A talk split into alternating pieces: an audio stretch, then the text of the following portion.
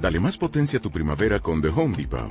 Obtén una potencia similar a la de la gasolina para podar, recortar y soplar con el sistema OnePlus de 18 voltios de Ryobi desde solo 89 dólares. Potencia para podar un tercio de un acre con una carga. Potencia para recortar el césped que dura hasta dos horas. Y fuerza de soplado de 110 millas por hora. Todo con una batería intercambiable. Llévate el sistema inalámbrico OnePlus de 18 voltios de Ryobi. Solo en The Home Depot. Haces más. Logras más.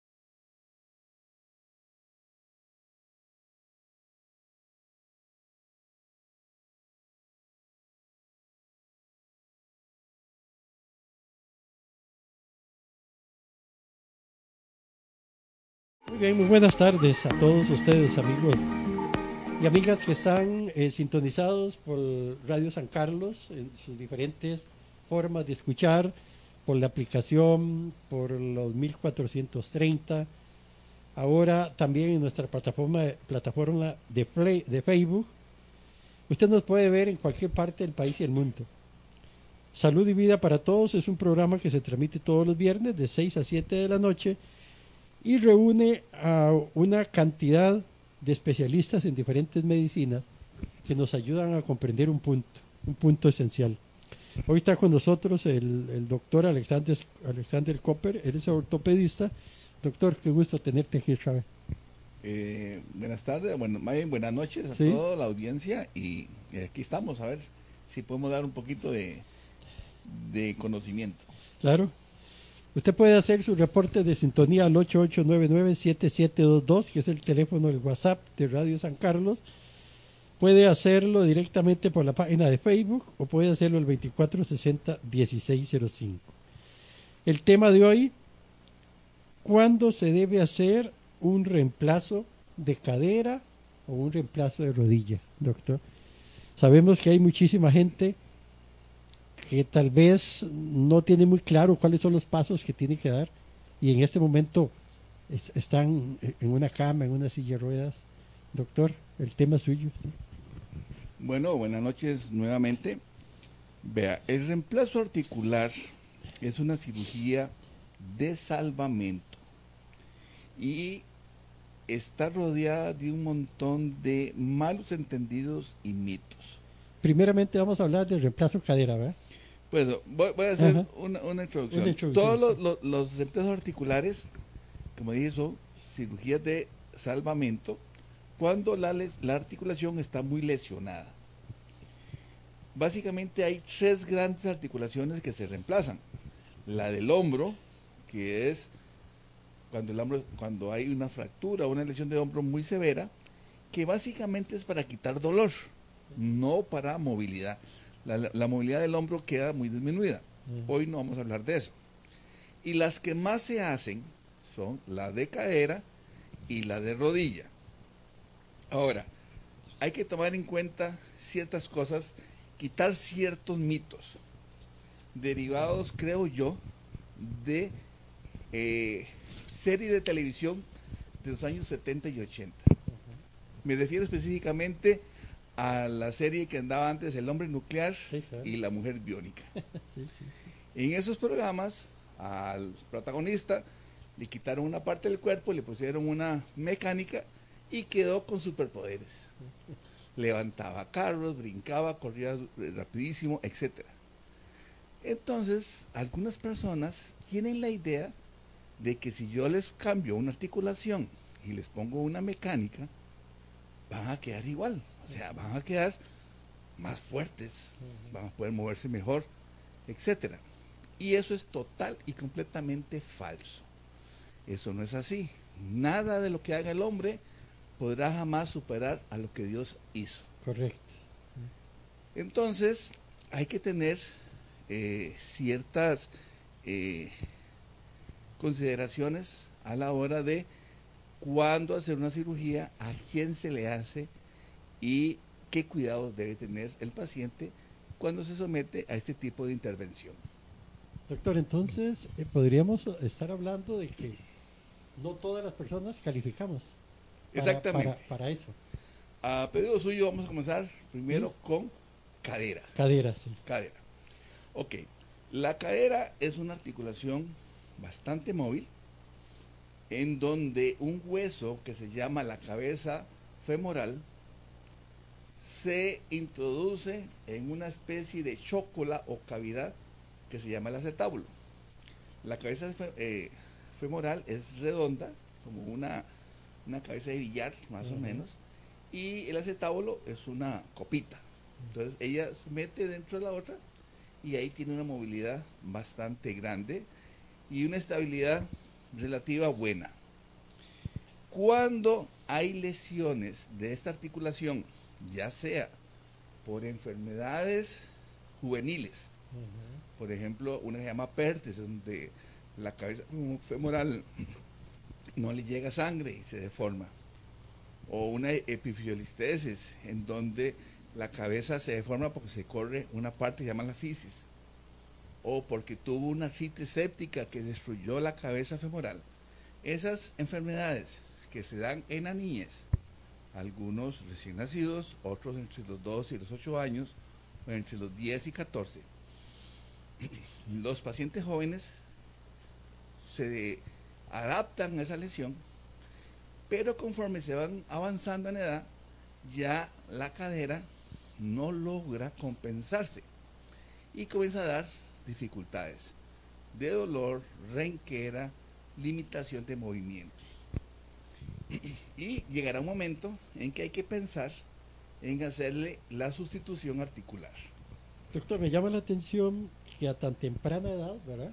Siendo bebés, o de 8 a 10, o de 14 años, eh, ¿cuáles son las causas para que un niño o una niña pueda, pueda a tan temprana edad eh, tener ese problema en lo que es la cadera? sí? Bueno, eso es por enfermedades diferentes. Por ejemplo, la artritis séptica es que una bacteria se va por la sangre y llega a la cadera y ahí se, se reproduce y destruye la cadera.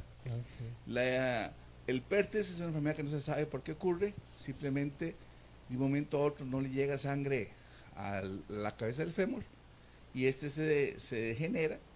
Y la epifisiolistesis es que una cabeza, una- un sombrerito que tiene la cabeza femo- femoral en la, en la juventud se va corriendo. También de causa desconocida, o sea, mala Sí. suerte. Sí.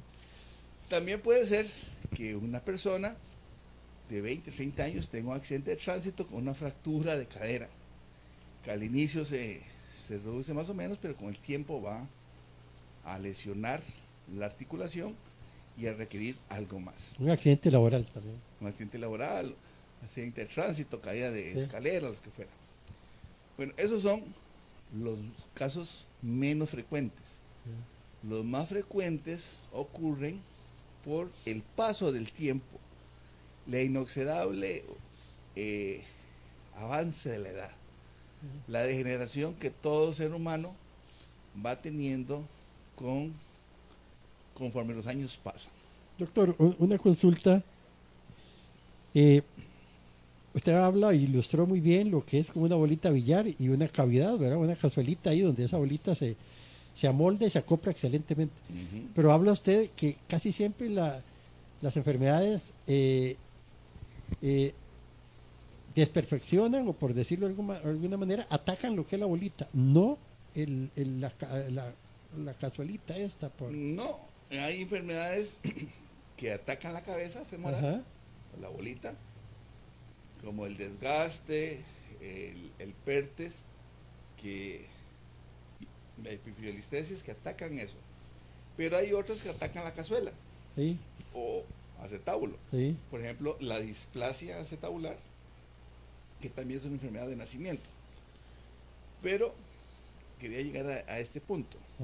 La mayoría de las veces lo que sucede es que con la edad se va produciendo un desgaste. En medicina eso se llama coxoartrosis o artrosis de cadera, la cual va aumentando poco a poco, poco a poco y va produciendo limitación de movilidad, alteración de la marcha, o sea, le cuesta caminar y dolor asociado a rigidez de la articulación. Conforme la artrosis avanza, al inicio, perdón, uno le da analgésicos, antiinflamatorios, algunos medicamentos que son para mejorar la calidad del cartílago y cuando ya todo eso falla, lo que queda es hacer el reemplazo articular. Ahora la pregunta es, ¿cuándo se debe hacer los reemplazos? ¿Se le hace a una persona joven? ¿Se le hace a una mediana edad, a un anciano? Bueno, eso es un problema muy grave. Por lo siguiente, la articulación que uno pone es un artefacto hecho por el hombre. Es de metal y de metacrilato, que es un plástico, Duro, un plástico duro. un plástico duro. Y como todo artefacto, con el uso y abuso, se va gastando. Entonces, uno sabe que si la prótesis se pone en gente muy joven, su dura- durabilidad va a ser menor. Entonces, lo ideal es poner este tipo de prótesis entre los 60 y los 80 años, extendiéndose un poco hasta los 50. En menores de 50 años se pueden hacer, pero no están recomendadas, porque su duración va a ser menor. Entonces, la primera vez uno pone la prótesis, dura unos años, se gasta, al hacer el reemplazo de esa prótesis se lesiona más el hueso, queda un hueso de peor calidad. La segunda prótesis va a tener menos años de, de vida y en algunos casos muy escasos, donde hay que poner más de dos veces una tercera prótesis, ya su la calidad del hueso es muy poca, muy mala y la durabilidad es menor. Digamos, no son eh, números exactos, pero digámoslo así. Si usted se opera a los 60 años, la primera prótesis le dura entre 15 y 20 años. Y la segunda le dura 15 años más. Entonces se espera a 60, 15 años son 75, Ajá. 20 años son 80, le ponen la siguiente, 15 años son 95, Sí. 90 años, y usted ya está muerto. Sí, sí, Se acabó el problema. sí, sí. Pero si usted lo pone en un paciente de 20 años, la duración son de 8 a 10 años. La segunda prótesis, digamos, usted lo pone a 20, que dure 10 años son 30. ¿Por qué, por qué ese, esa, e- esa merma en, en la duración que es por la actividad que Porque tiene la una persona? persona de 20 años se mueve muchísimo más que una persona de 60 y va a someter a la, a la prótesis a mayor eh, esfuerzo. Sí, claro. Entonces decía, 20 años dura 10 años, son 30. La segunda dura 8 años, son 38. ¿Y después qué? Sí, No tengo hueso, no tengo nada para trabajar. sí. Entonces, ese es el problema. Ahora, ¿se hacen en pacientes jóvenes? Sí, desgraciadamente, a veces tenemos que hacerlo. En pacientes de 30, 25, 30, 40 años, porque están tan lesionados, tienen tanto dolor sí, que no tienen calidad de vida. sí, Entonces, en esos casos, a pesar de que no es lo ideal, nos vemos obligados a hacerlo sí, para poder darle un poquito de alivio a esos pacientes. Sí. El problema viene que muchos pacientes, al ponerse la prótesis, se sienten tan bien que se les olvida que están operados y creen que pueden hacer de todo. Me acuerdo hace muchos, muchos años, cuando trabajaba en Calderón Guardia, que operamos a un paciente de cadera y quedó perfecto, pero perfecto. A los cinco meses viene con la prótesis quebrada. O sea, la prótesis no, sino el hueso quebrado. sí. Entonces, preguntándole al paciente qué fue lo que pasó, ah, es que tenía que subir un congelador, congelador a un carro, un pickup, sí.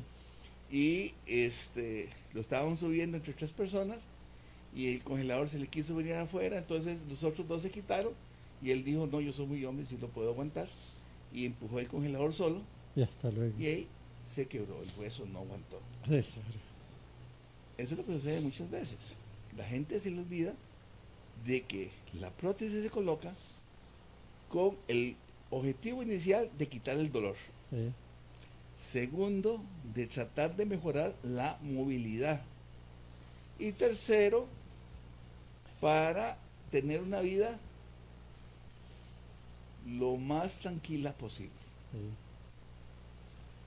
Podríamos decir nosotros que todas las personas que nos ven, que nos escuchan y que tienen algún tipo de prótesis, llámese cualquier tipo de prótesis, porque cualquier agregado a nuestro cuerpo, como dice usted, que sea producido por el hombre, pues debe dársele un tratamiento, un tratamiento, eh, ¿cómo podríamos decirle? Em, no exigirlo al máximo. Digámoslo así para que nos entendamos. ¿sí? Cuando nos ponen una prótesis, nos convertimos en un carro chino. sí, O sí, sea, sí. Es un carro Sí, bueno, sí, sí, que funciona, que es útil para ciertas cosas, claro. pero que si lo exigimos, si le metemos más trabajo de la cuenta, se va a descomponer, se va a gastar, se va a quebrar, se va a zafar, lo que fuera. Doctor, hoy viene usted con buenas ilustraciones hoy. Sí.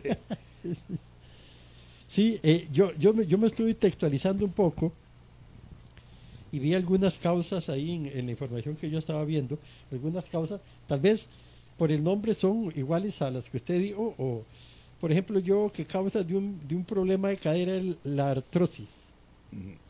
La artrosis es un nombre muy genérico Ajá. para decir desgaste. Ah, Entonces, la artrosis de cadera específicamente se llama coxoartrosis. Ahora, usted puede tener artrosis por muchas causas. La vejez, la obesidad, una fractura, una caída, una infección.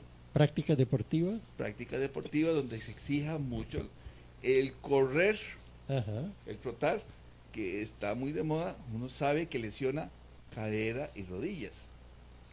Este, la alterofilia, eh, esto que está muy de moda ahora, el crossfit, todas esas lesionan las articulaciones, especialmente caderas y rodillas. Ahí estoy viendo otra que se llama la artritis reumatoide. Ok, la artritis reumatoide es una enfermedad de tipo reumático en donde el cuerpo de uno produce anticuerpos contra las articulaciones.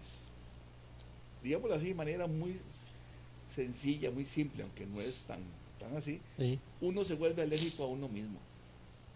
Se vuelve Sí. alérgico a sus articulaciones. Ajá. Entonces el cuerpo produce sustancias que van a ir a atacar la sinovial, que es un pellejito que cubre las articulaciones, y la va destruyendo, y va destruyendo el cartílago. Es una enfermedad bastante seria, crónica, y que termina en muchos casos incapacitando a los pacientes. Sí. En estos tipos de pacientes, el reemplazo es también la última opción, porque ellos tienen que tomar muchos esteroides.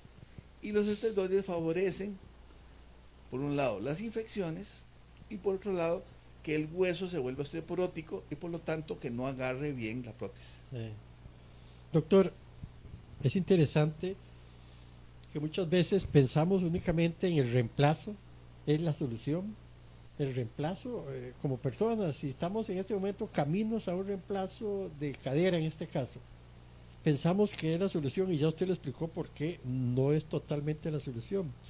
Ahora bien, hay riesgos en la cirugía, ¿verdad que sí? Sí. Durante la cirugía y posteriormente también. Antes, durante y posterior. Eh, Ok. No se debe operar a todo mundo. O más bien, no se puede operar a todo mundo. Muchas personas que necesitan de una operación no tienen las condiciones para una cirugía. ¿Cuál es el principal eh, contraindicación? La obesidad. Personas que tienen más de 36 de índice de masa corporal no se pueden operar, porque las prótesis que están hechas en la actualidad no soportan tanto peso. Entonces, digamos, cuando usted hace una, una cirugía de esas, uno saca la parte dañada, la mide, raspa y va probando diferentes eh, copas y, y- y cabezas morales hasta encontrar la más idónea para cada paciente. Ya cuando uno va, este, el equipo tiene un montón de, de- de cabezas femorales, un montón de tallos femorales y de copas rectangulares y uno tiene que ir escogiendo la que mejor se adapte. Ahora, si usted es muy obeso, no se puede operar. Así lo requiera. Y esa es una lucha que tenemos nosotros que muchos pacientes no entienden. Llegan y me dicen, doctor, es que me duele mucho, no aguanto, las caderas estoy así, pero vienen muy- gorditos. sí. Entonces uno los manda a bajar de peso. Y digamos, tengo una paciente que hace en, siete- en un año y resto, la bajé, man- la mandé a bajar de peso y en lugar de bajar ha ido aumentando, aumentó 7 kilos en un año. Entonces, en vez de bajar, sube. Entonces, ella ocupa la cirugía de rodillas, sí, sí las ocupa, pero no se las podemos poner porque no, no aguanta. Entonces, una prótesis que va a durar 10 años, en lugar de durar 10 años, va a durar 5 Sí. y después con todos los problemas. Otra de las Ajá. complicaciones que existen con las prótesis es que hay un porcentaje que se infectan. Ajá. ¿Cuántas se infectan? Entre 3%, 5% en algunos casos. Hablemos de 3%, que es lo más frecuente.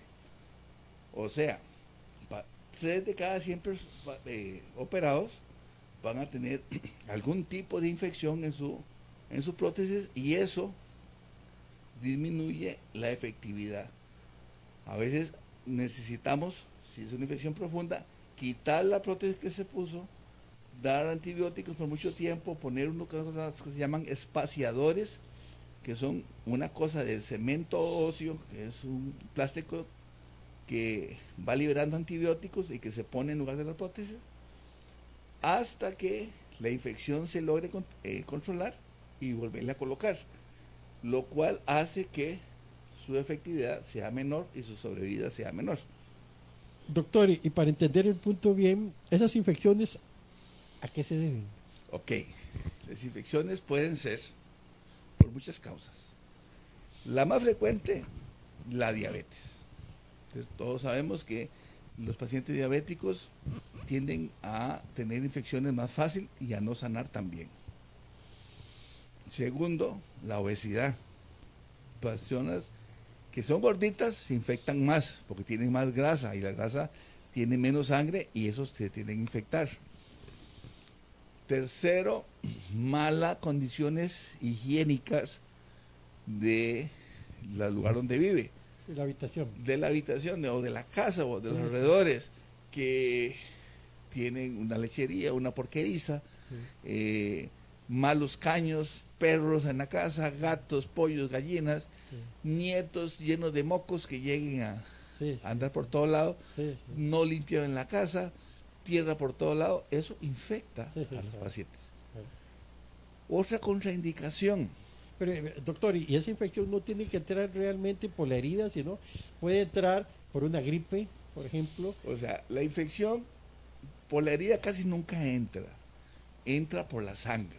Ajá. O sea, eh, la persona adquiere la bacteria, esta pasa a la sangre por cualquier método, a veces, o no, a veces no. Con solo que usted se lave los dientes, cada vez que usted se lava los dientes, una pequeñísima cantidad de bacterias pasan a la sangre. Lo que pasa es que nosotros tenemos anticuerpos y células blancas que cazan esas bacterias y ahí no pasó nada más. Cuando comemos, ocurre lo mismo. Cuando vamos a defecar, ocurre lo mismo. Cuando nos cortamos, ocurre lo mismo. Pero nuestro sistema defensivo lo controla. Pero usted es diabético, ese sistema defensivo no es tan bueno. ¿eh? Si usted es muy viejo, ese sistema defensivo no es tan bueno. Si usted es obeso, no es tan bueno. Si usted es muy desnutrido, no es tan bueno. Y si usted vive en la porquería, las bacterias que van a entrar son más bravas y el sistema no es suficiente para controlarlo. No responde. Sí, claro. Entonces, me acabo de acordar, otra contraindicación para los reemplazos, pacientes que tienen úlceras varicosas, porque las úlceras favorecen la infección, o que tengan varices, porque las varices favorecen lo que se llama la estasis sanguínea, y entonces son personas que son propensas a hacer coágulos en las piernas que se le van hacia los pulmones. A eso iba yo, doctor. Ese es un punto, sí. Ese es, ese es uno de los, de los riesgos que tiene la persona que se somete a una, a una, eh, Una- a un reemplazo. a un reemplazo. Digamos, hablemos así, los riesgos más serios son, el número uno, la infección. El número dos, lo- el tromboembolismo. Y el número tres, el aflojamiento, de la prótesis. Sí. El aflojamiento, yo me imagino, estuve leyendo ahí, se da mucho o se puede dar, como dice usted, en pacientes más jóvenes, por los movimientos. Se da en, en, en dos circunstancias.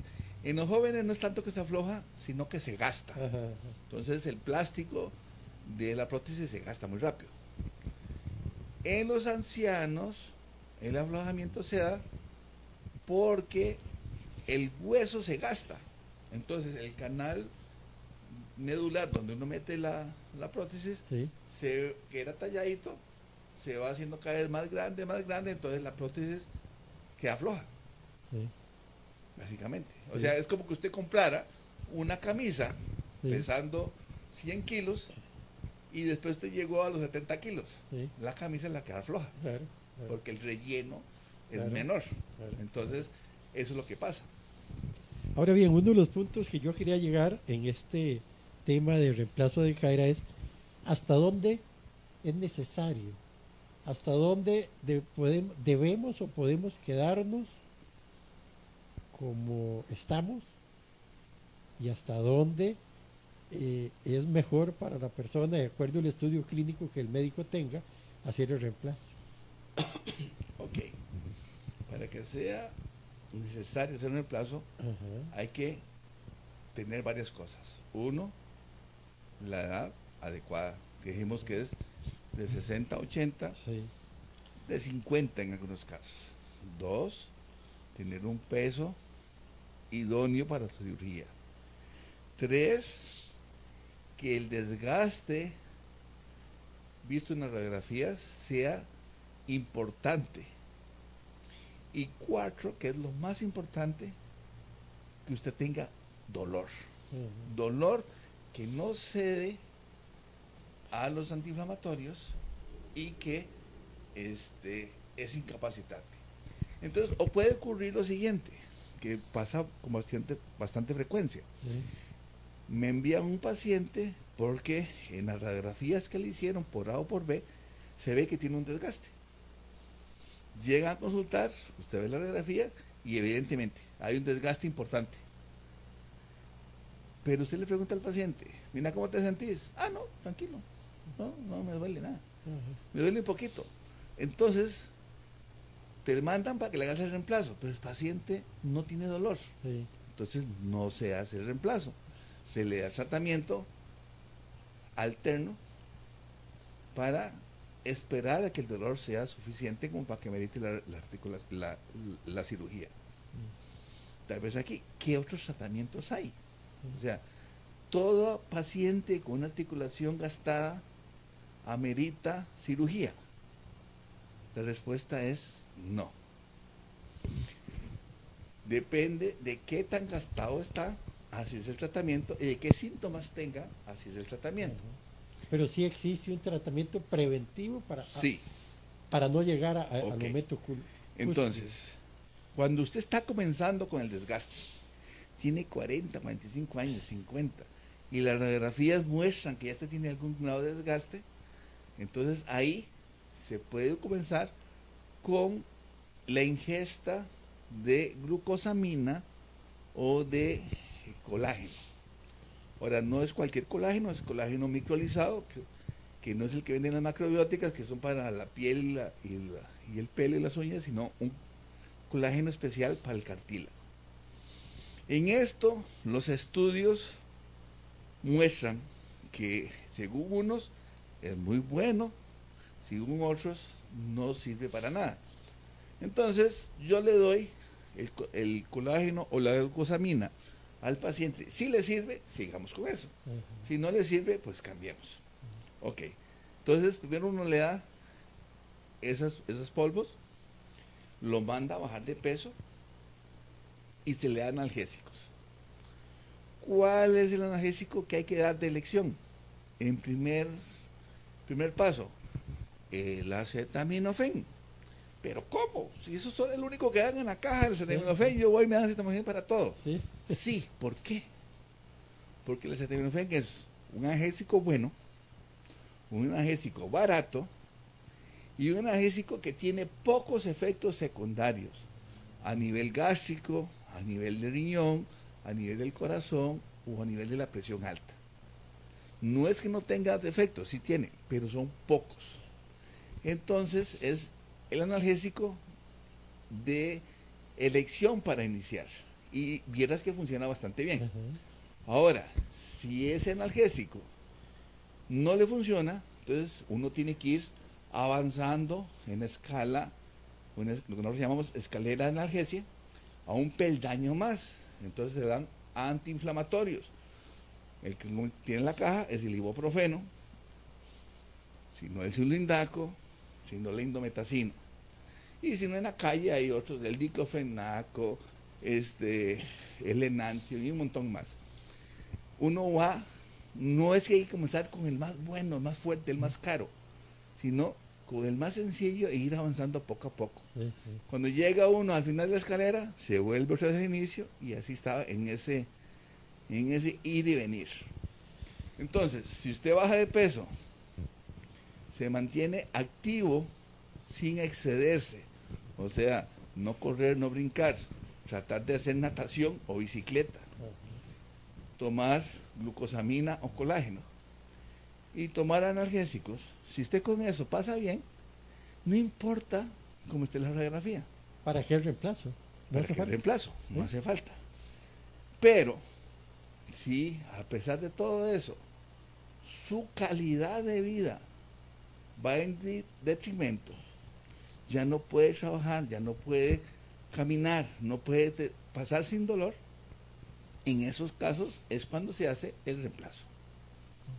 Doctor, y cuénteme una cosa, una vez de que el reemplazo se hace, si fuera necesario, en cualquier persona, principalmente en una persona mayor de 50 años, ¿qué, em,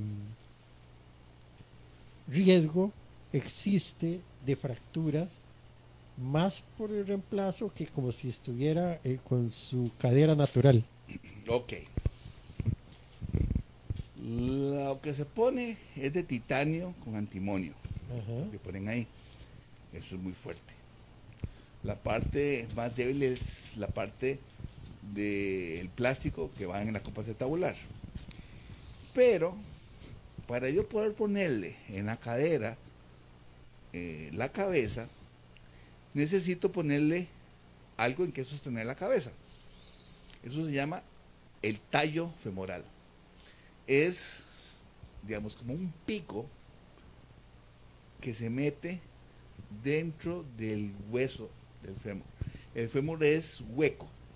Entonces yo meto unas rimas que voy de la más delgadita a la más ancha hasta que yo sienta que ya está bien y le meto ese tallo ese tallo femoral que tiene forma así como de un como del pico de un pico soncho eso que uno usa para trabajar digamos una cosa así se mete a presión a martillazos para que quede bien tenso bien apretadito y en eso ese pico tiene una cosa que se llama el cuello y en el cuello se mete la, bolita, la, bolita de billar, la cabeza. Ok. Yo tengo que raspar el hueso para meter la presión. Peligros que no raspe lo suficiente, meta un tallo muy grueso y el hueso se me quiere. Segundo, que el hueso sea de muy mala calidad, que yo lo esté raspando y al rasparlo se quiebre. O tercero, lo llego, lo meto, queda perfecto, se va. Y en la parte donde el pico termina, de ahí para arriba, el, hueso queda más rígido, porque es el hueso con, el, con el tallo femoral. Y para abajo queda más elástico que la necesidad normal, donde es el hueso redondito, hueco por dentro. Entonces. Tiene movilidad dentro del hueso. Sí, una cosa mínima. Estamos hablando de medio milímetro menos. Entonces, ese balanceo produce en lo que se llama el tip del tallo celular, la punta de abajo, una zona de tensión. Y si usted se cae, esa es la zona donde más se quiebra. Entonces, usted por tener una prótesis, ante una caída X, que tal vez en una persona de iguales condiciones no le quebraría, en, usted sí lo quiebra porque es el paso de una zona rígida a una zona elástica. Y entonces ese punto de tensión y se puede quebrar. Lo cual es una catástrofe para nosotros. Necesitamos poner, eh, dependiendo del caso, habría que quitar el talle femoral y poner uno más largo o poner unas placas, se llaman placa cable, que llevan con unos tornillos abajo y unos, unas amarras de cable donde va la prótesis, porque ahí no se podría poner tornillos. Entonces es una catástrofe terrible.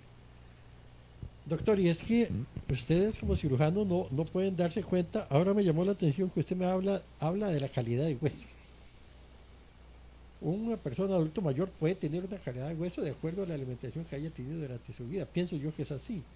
Ahora bien, ¿cuál forma hay o hasta el momento que ustedes llegan a hacer el reemplazo, hasta ese momento se dan cuenta que el hueso es poroso, por ejemplo, que el hueso no soporta? ¿Hasta qué momento se dan cuenta ustedes de eso? Entonces comencemos con la primero que usted dijo. La calidad de nuestro hueso depende de varios factores. Uno, la alimentación que hayamos tenido. Dos, si hacemos ejercicio o no hacemos ejercicio. Tres, si es hombre o mujer, las mujeres tienen huesos más malos. Cuatro, el color de nuestra piel. Las mujeres blancas tienen peores huesos que las negras o las mestizas. Cinco, la cantidad de hijos. Entre más hijos, hueso más malo si se fumó o no se fumó, si se es muy gordo o muy flaco, si se, si se cocinó con leña. Todos esos factores intervienen y también la herencia. Ahora, cuando uno hace la radiografía, uno ve la calidad de hueso ahí. Ah, cuando es muy malo, entonces ya uno va con esa idea y hay que poner unas prótesis especiales que son más largas. Pero a veces, en radiografías, parece que está bien. O sea, se ve bien. Y cuando usted llega, es un hueso malísimo. vuelvo con la caja, con, el ejemplo de los carros chinos. Uno va y ve un carro chino de ciertas marcas y por fuera son preciosos, son lindísimos. Pero cuando usted los trabaja, se desbaratan todos. Sí. Entonces es lo mismo. Uno ve el hueso bueno, pero este, cuando llega, se ve que es malo. Hay algunos métodos como la, la densitometría ósea, que para ver qué tan grado de osteoporosis tiene, pero no es tan efectiva para eso. Eh, por ejemplo, casos que me han pasado, que nos han pasado aquí en el hospital, una paciente tenía una prótesis, la, prótesis se le infectó, entonces hubo que quitarla y llevarla a la sala varias veces hasta quitar la infección.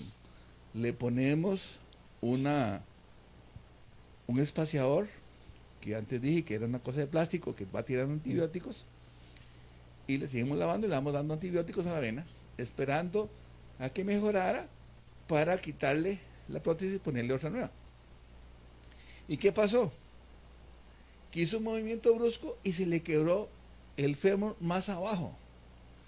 Cuando tomamos la placa, la parte distal cerca de la rodilla era una cascarita, como si fuera un- el hueso de, de una gallina. Sí, sí, sí. Tuvimos que ponerle un tutor externo, que son unos pines con un aparato por fuera, y cuando le iba poniendo los tornillos, el huesito apenas es el que aguantaba, casi, casi lo pegó con la mano. Si lo soca mucho se quiebra. Si lo soca mucho se quiebra. Entonces yo le decía a la paciente, vea, quédese quedita, no se mueva mucho, esté sentadita, no apoye, esperando que el hueso logre pegar.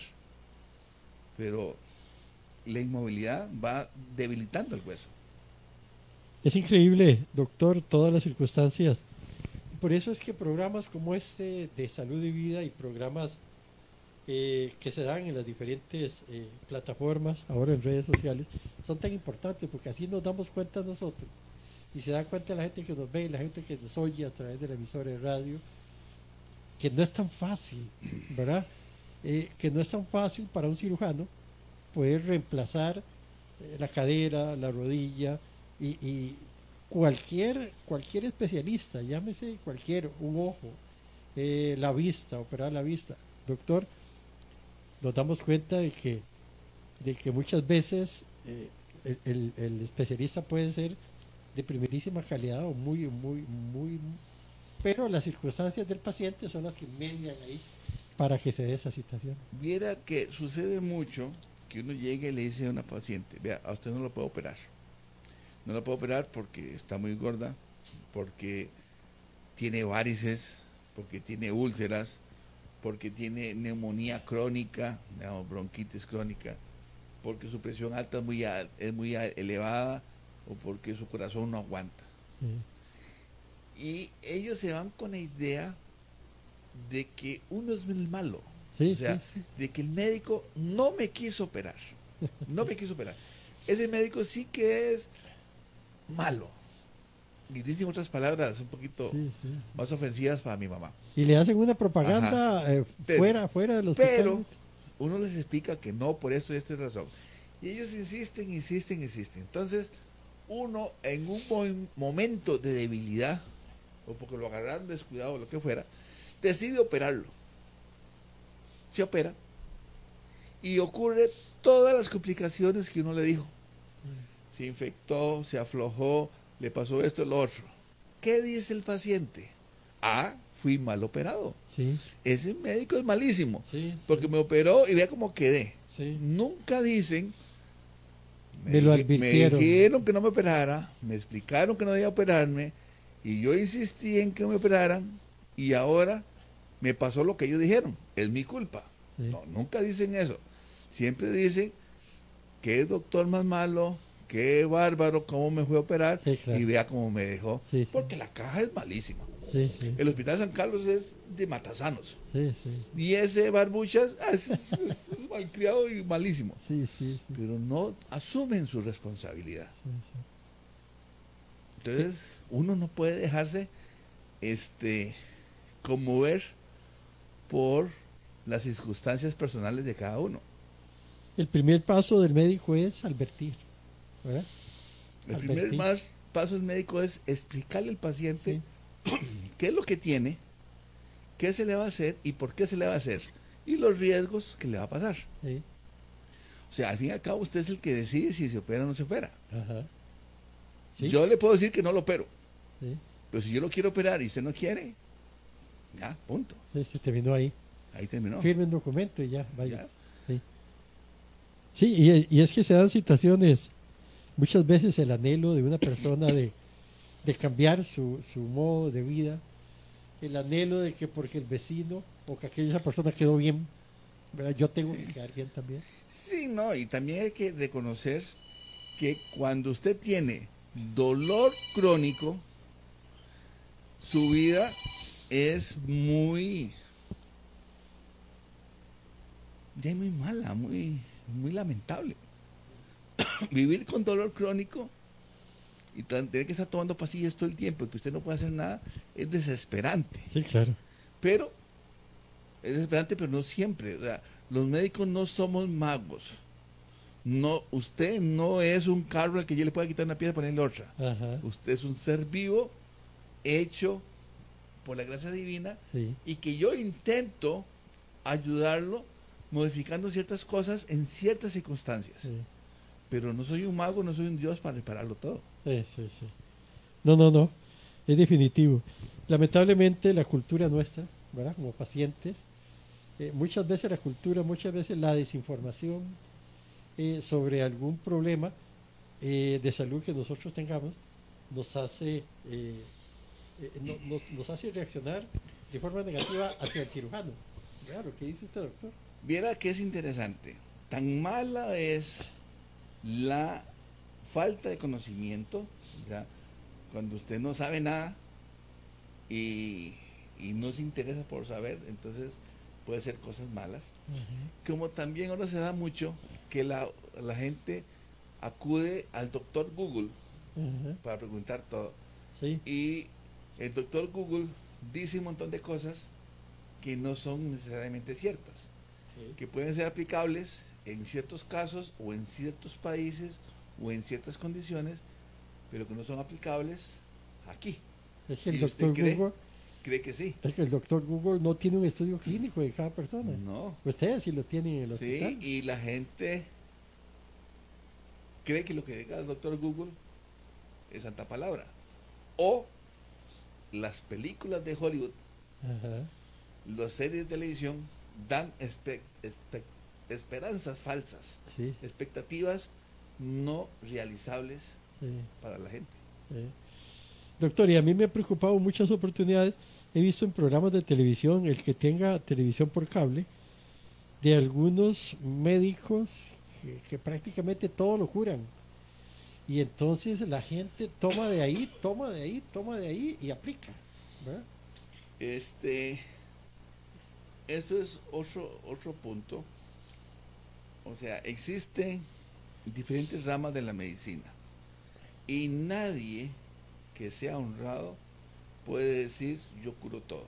Sí, O sea, hay ciertas cosas que yo no podré curar nunca porque está más allá de mis capacidades y puede que usted sí lo logre curar. sí, claro. Pero también hay mucho charlatán Sí, que dice que con la cucumeca usted lo va a curar de todo, que con la uña de, de gato le va a quitar todos los cánceres sí, y que llamen aquí, allá, allá, allá, o que, que con esta oración y con este talismán Sí. lo va a curar, o que con esta inyección que estoy trayendo de Canadá ajá.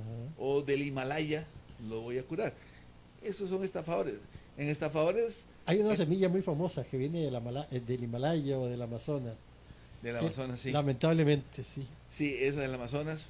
Nada, eso, eso, o sea, un medicamento que sirva para todo, no sirve para nada.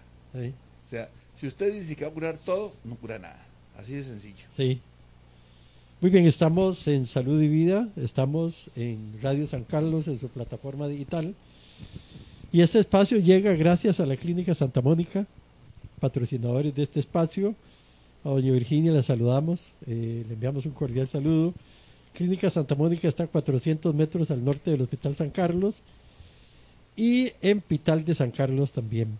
Todas las especialidades usted puede eh, encontrarlas en Clínica Santa Mónica y también a, a la clínica de audición.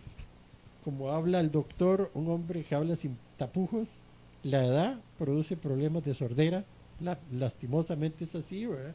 Es un órgano, es un sentido.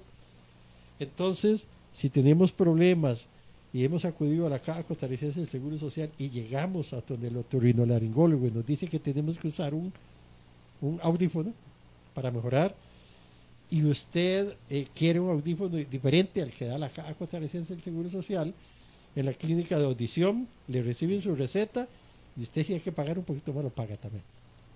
La clínica de audición queda frente a emergencias del Hospital San Carlos. Ahí está la audióloga también, si usted quiere primeramente llevar un o tener un, un diagnóstico de qué es lo que le está pasando, ¿verdad? Doctor, y es que esto del oído es increíble, vea, yo me dieron a mí la clínica de audición para que yo, en, supuestamente yo no tengo ningún problema, yo, para el oído. Y cuando me colocaron un aparatito de estos, doctor, eh, la, claridad de, de, de, forma de escuchar yo y escuchar la gente y oír la gente era totalmente diferente.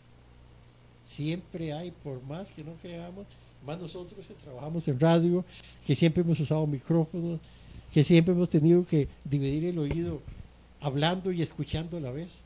Algún problema se nos daña. Todo. Eh, la clínica de audición queda en, frente al Hospital San Carlos. Ahí usted puede también darse la oportunidad y un, agradecimiento para ellos también por haber confiado y creído en este espacio. Tal vez, aunque yo no soy otorrino, sí sé de esto. Y con la juventud actual tenemos un gran problema, que es que todos hablan con celulares, con esos eh, audífonos. ya sean de los cascos esos grandes o ahora de los chiquiticos recargables que se meten en el oído, oyendo música a alta volumen. Y usted va a las discotecas y tal el volumen altísimo, va a los conciertos volumen, altísimo. En el radio, en el carro, volumen altísimo.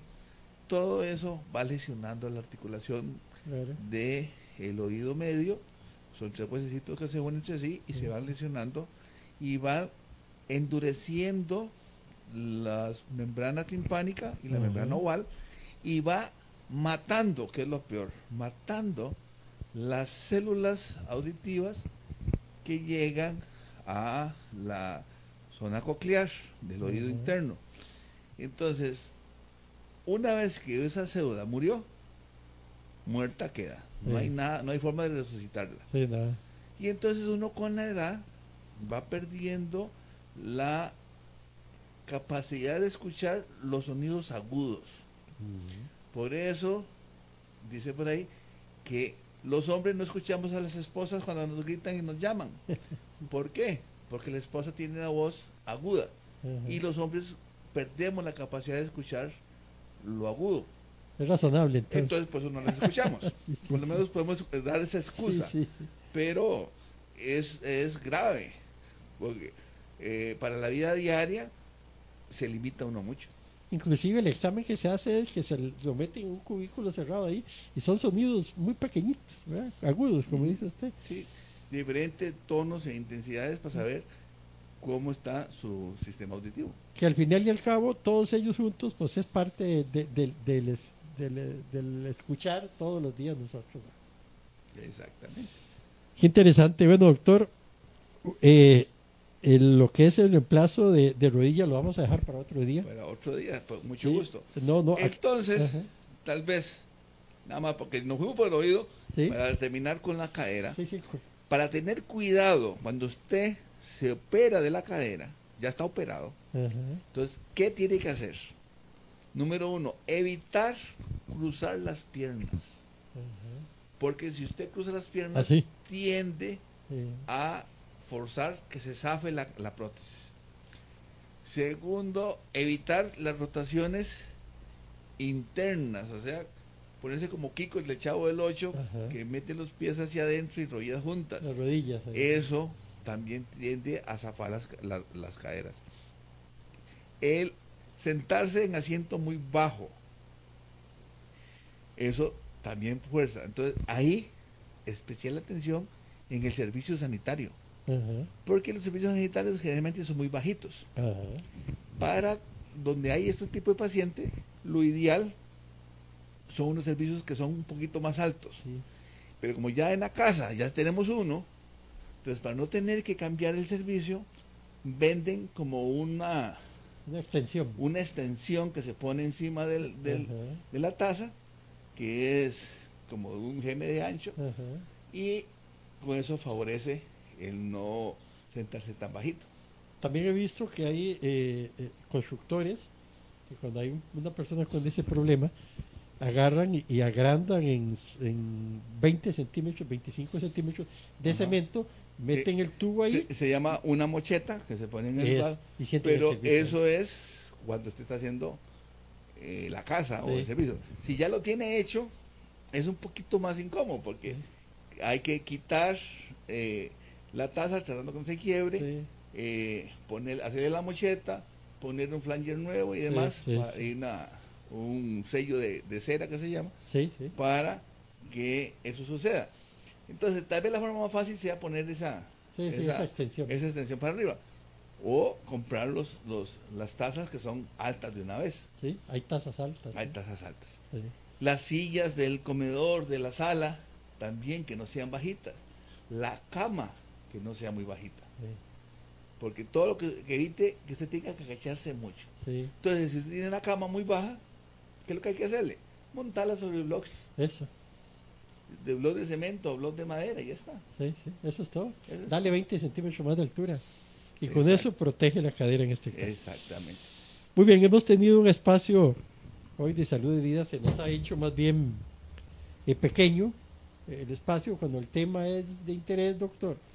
Cuando el tema sabemos que le está interesando a la gente allá en casa, la gente que ha sacado el rato para vernos, la gente que, que eh, lógicamente tiene interés en estos puntos, doctor.